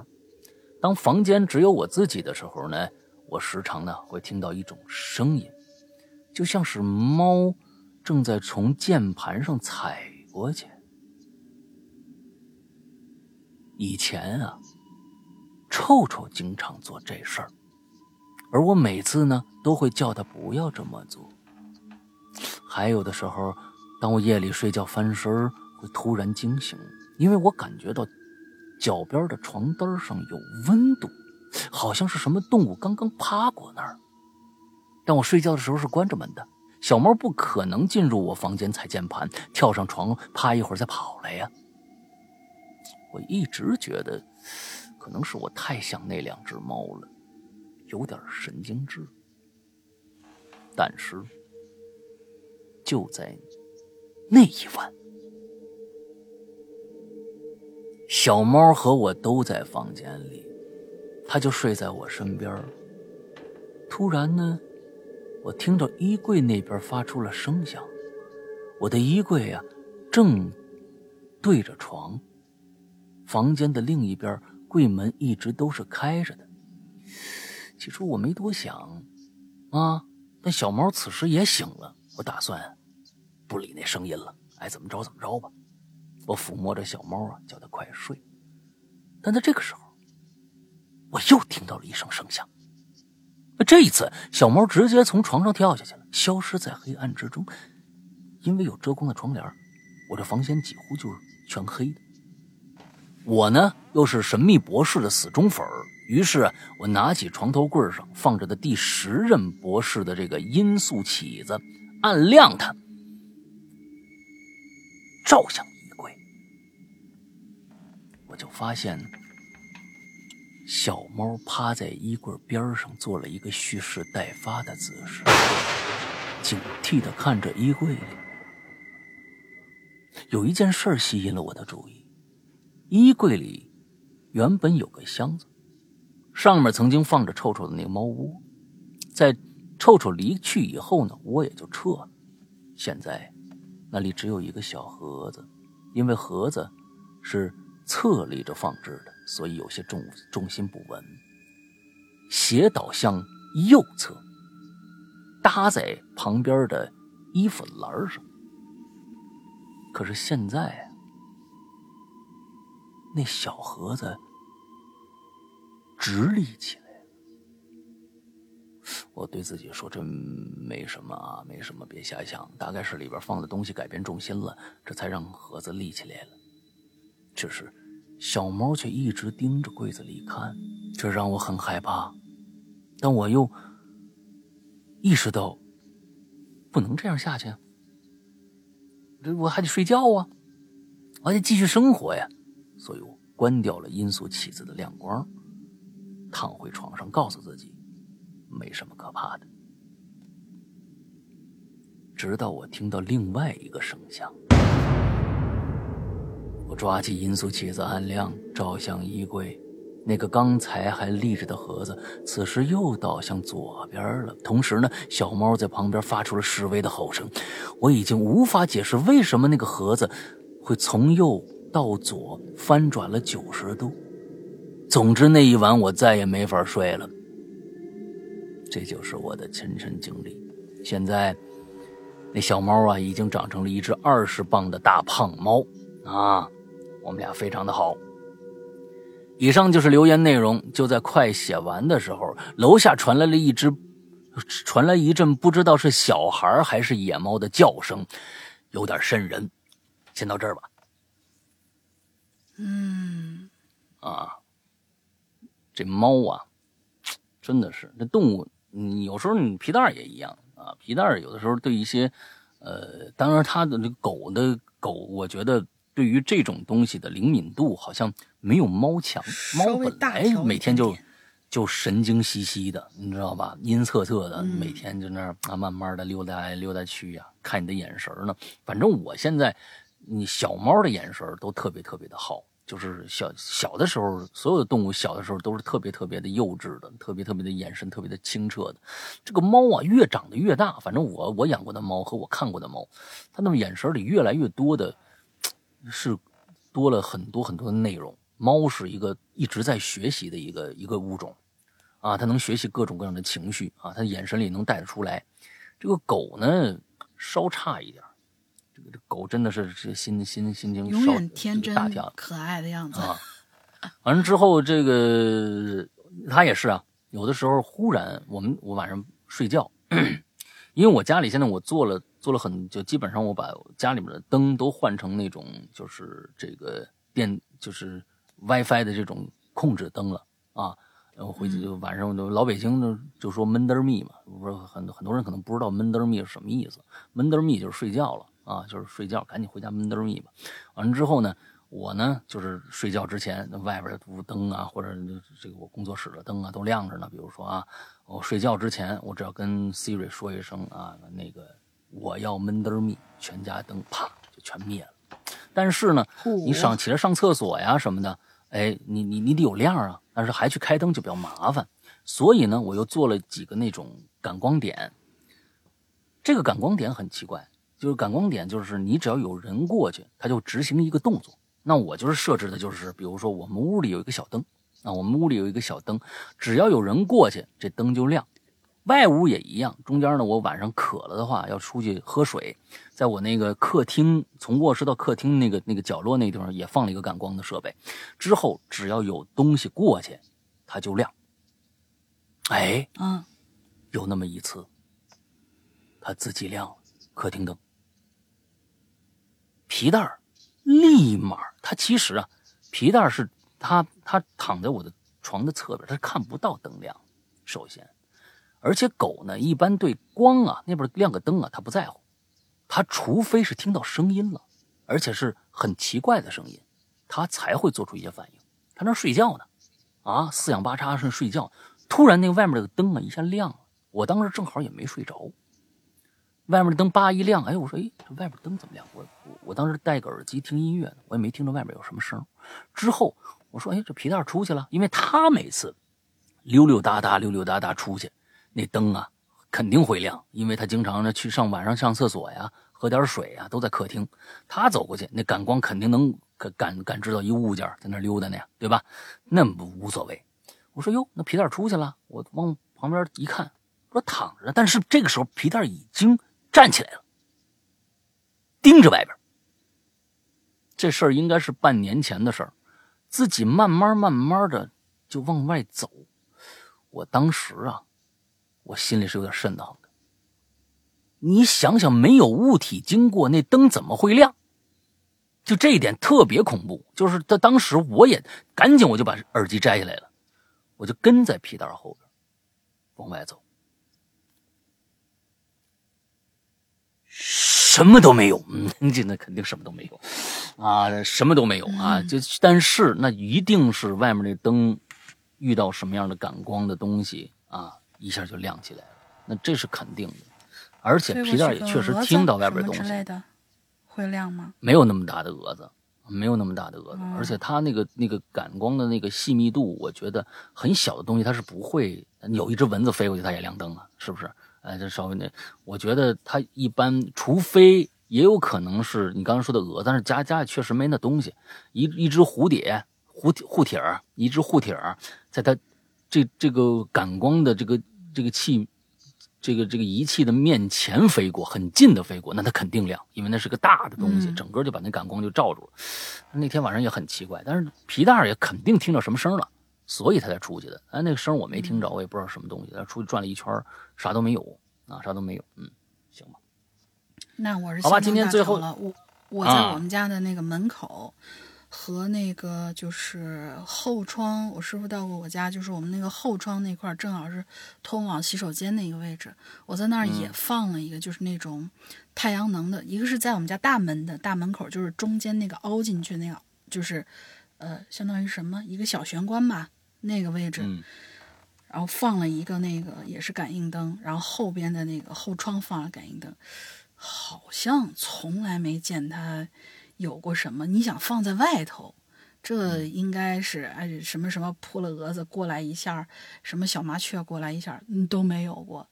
所以你要这么一说，嗯，那下次我观察观察。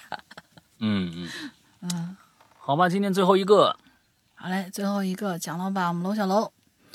Hello，老大大林，缺故事啊啊！我修改了以前一篇故事来凑一篇吧。嗯呃，应该是题目啊，题目名字叫“脑洞大开”。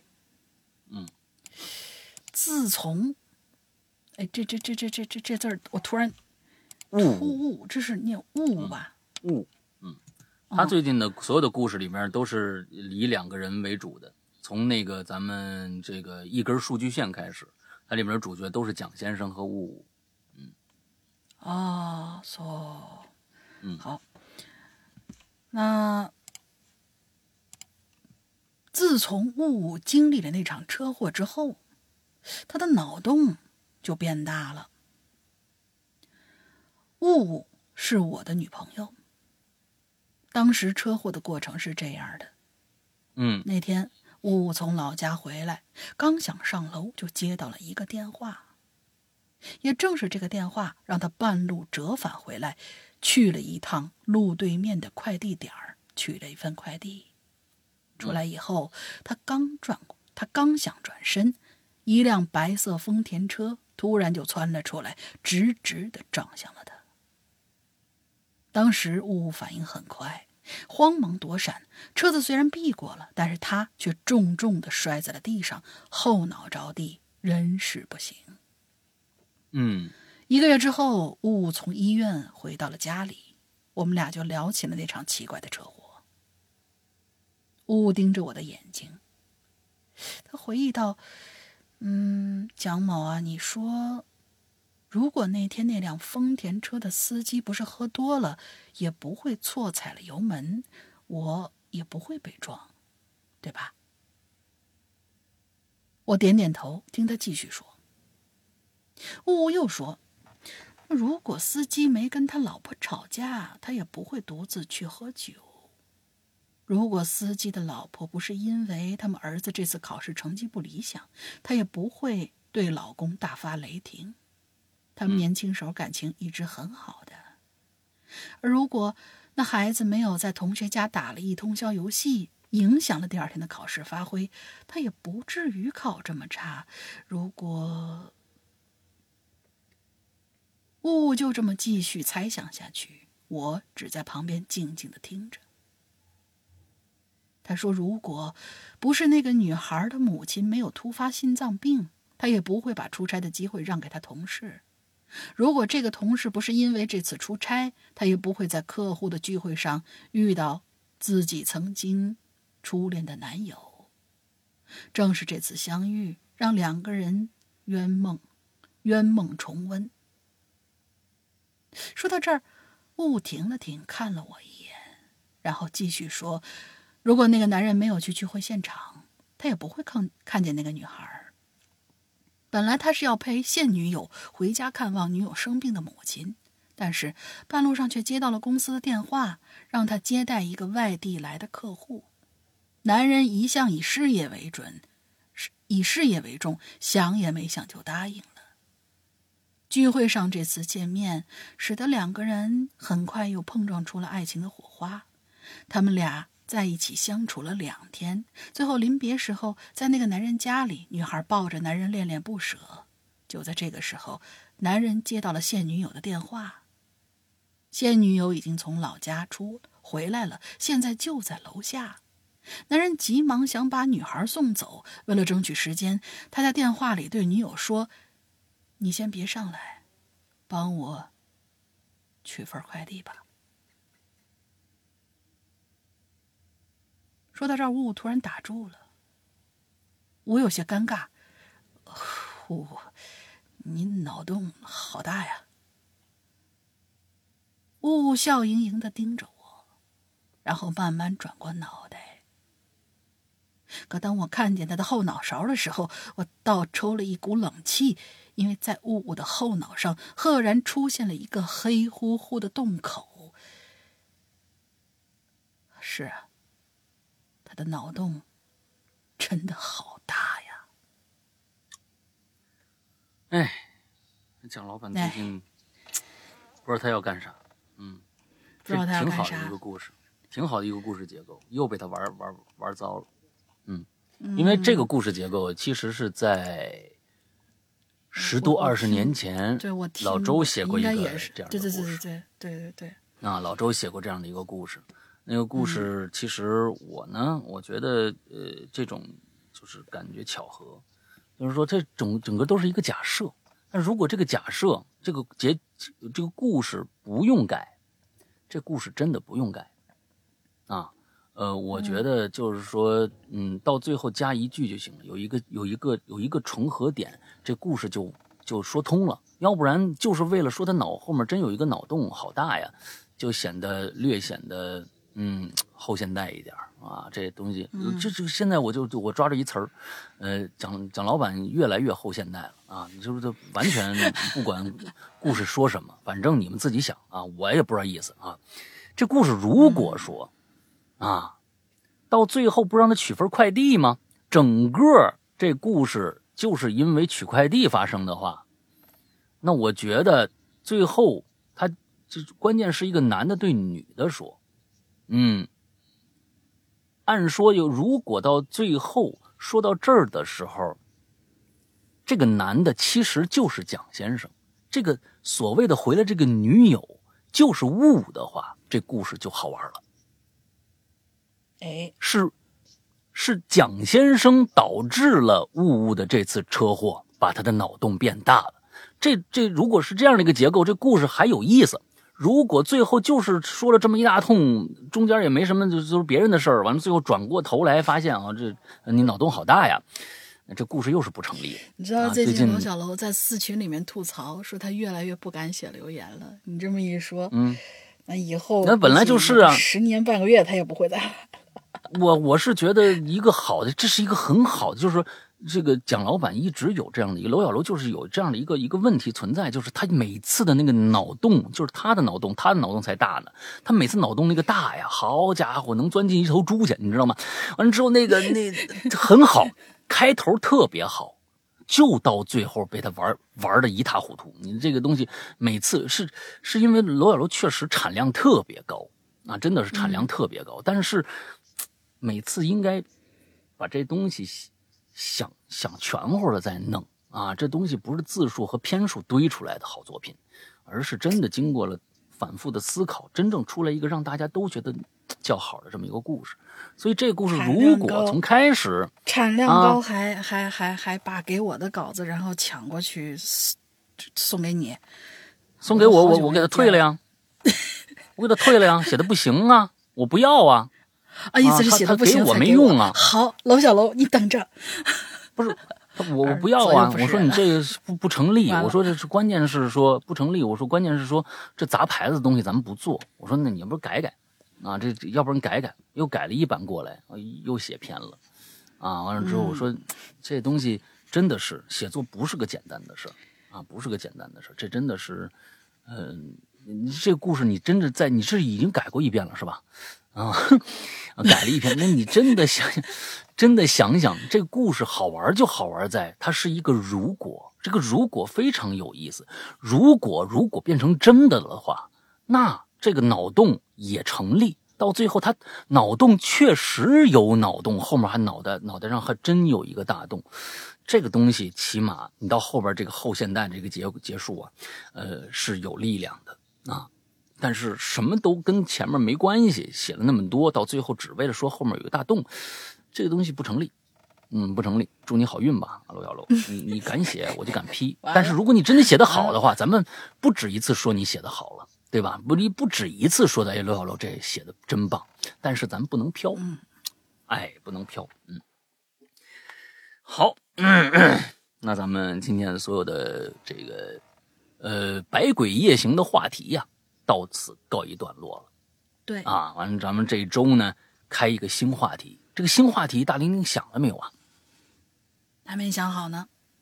还没想好哈。完了之后，反正呢，就这两天啊，就不是今天就是明天，我们这个我们的公众号啊，很多人想想知道怎么留言是吧？我再跟大家说一下，呃，怎么留言啊？大家很简单，现在想留言的人去关注一个微信的公众号啊，这个叫做“哈喽怪谈”，就是咱们啊，咱们自己的公众号。公众号关注了以后呢，在左下角就会有一个留言的这样的一个单独的这么一个标签点开这个标签上面就有一个本期榴莲和往期榴莲两个选项，那你就点本期榴莲。点进去以后啊，一看，哎，这题目呢确实是新的，而且往下拉，它有一个留言的那么一个按钮。如果那个能找到那个留言的按钮的话，就说明我们这个帖子还没关，赶紧留，把你的想写的故事赶紧写上去。之后啊，等着我们念。如果呢你往下拉，这是一老帖子了，或者新帖子实在是太爆了，一下爆了特特别多，我们没法念完，我们就会封帖。那么这个时候留言那个标志就消失了。那个留言那个标志就消失，就没有留言那个标志，你就点不了了。那么这个时候你就知道，哦，我错过这期话题了。但是呢，基本上呃，就是我们会说一下，就是在每一期留言上都会说，下一期马上我们就要开帖了，请大家注意，好吧？给各各各位这个新的听众，如果想有故事想呃跟我们聊聊的话，哎，可以去这儿来留言。OK，嗯，大林想个进群密码吧。进群密码就是今天深海雷音同学他看了一个动画片，然后那个动画片叫《西蒙的猫》，有一集让他觉得很恐怖，印象深刻，嗯是第几集？注意是第几集，是个数字啊，两位数的数字，哦不是这一集的名字。嗯，是第几集？好吧，好吧，嗯，最后来我说一下我们的会员啊，会员会员制，我们会员制只在我们的 A P P 里面有啊，A P P 里面有，所以呢，大家去下一个我们自己的 A P P，名字叫做《鬼影人间》，还是老名字。安卓和苹果都可以下。那么安卓，请大家注意，因为商城实在太多了，我没法上架那么多。那么现在你们的这个手机自带的官方商城啊，手机的品牌的自带官方商城里面搜一下，如果没有的话，请去下载一个叫做豌豆荚的这样的一个商城啊，应用商城，在里边搜索“鬼影人间”，就一定能够搜到我们的这个 APP 啊，那个那个才是最终版的，最终版的，因为呃很多的以前的版本，你现在进去以后呃用不了啊，一定下载这个最终版的啊，嗯，之后呢，进来以后呢。呃，我们这里边有很多的免费节目啊，比如说我们的这个榴莲，还有我们的奇了怪了，都在 APP 里可以听得到啊，都是免费听的。还有很多小故事啊，长篇故事也是单独啊，有些是免费的啊，有些很很多是免费的，还有呢一些是收费的，大家单独为每一个故事付一下费就可以听了。另外还有一个地方就叫会员专区，是底底下一个单项啊，会员专区在 APP 里边，那会员专区呢？里边提供的是会员独享的内容，只有会员百分之八十的内容是会员独享的。那么在这里面注意一下，呃，如果你购买了会员，刚才我说的在啊，就是普通的用户可以单独付费的那些小故事啊，还是需要付费的，并不是买了会员所有的故事都免费了啊，不，并不是这样。那么其实我是在。想以后会不会要把这个策略改一下？但是现在是这样的啊，我就没，所以说，外面那些呃小故事还是单单独付费。但是会员专区里边的内容非常非常之丰富，而且日日更新，日日更新，每天在会员专区里面都有新的内容更新。所以这一点上来说，我们是非常非常良心的。啊，非常良心的一个一个一个会员制，呃，进去以后有很多的会员独享的内容，只有会员才能听到的故事。你比如说《咒怨》，大家想听《咒怨》吗？哎，会员独享。现在啊，现在是目前是会员独享。还有什么呀？这个呃，《午夜凶铃》会员独享。啊，完了之后，这个还有一些管系列的一些呃这个小说，还有各种各样吧。反正大家进去就知道了。那么如果啊，对于呃，付费啊，或者是内容啊，呃，任何关于呃会员的一些想了解的内容，比如说想加入我们的 VIP 群呢，有任何的疑问的话，都请这个去加一个绿色图标，嗯，呃，能付费、能聊天的这么一个社交软件，啊，来跟我们联系啊，嗯，这个加这个号名字叫做“鬼影会员全拼”，鬼影会员全拼啊，这样的一个一个号，加上以后我们的主任。英子会为你热情的服务啊！而且请大家注意，好听的、真正牛逼的东西马上就要来了，马上就要来了，在我们的会员专区，啊，两大块东西，真的绝对不会让你们后悔的东西。嗯，呃，行吧，大概就是这个样子。那这个欢迎大家来支持我们吧。嗯，OK，那么今天的节目到这儿结束，祝大家这一周，哎，不对，大林还有想什么想说的吗？今天你也要斩我吗？别斩了，拜托。没了，你有没有想说的吗没有？要说的，没有。那脱就斩了吧。咦，好吧，那今天的节目到这儿结束，祝大家这周快乐开心，拜拜。拜拜。